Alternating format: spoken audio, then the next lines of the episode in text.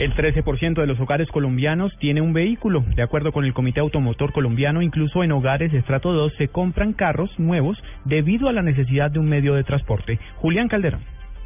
Con base en encuestas realizadas por el Departamento Administrativo Nacional de Estadística DANE, el Comité Automotor Colombiano conformado por Econometría, Penalco y la ANDI determinó que entre 1997 y 2013 se mantuvo el porcentaje de hogares con carro en 13%. Juliana Rico, directora de la Cámara Automotriz de la ANDI. El vehículo privado, el vehículo automotor no es un lujo. El vehículo automotor hoy está siendo adquirido incluso en eh, incluso vehículos nuevos, no vehículos usados, a partir del estrato 2.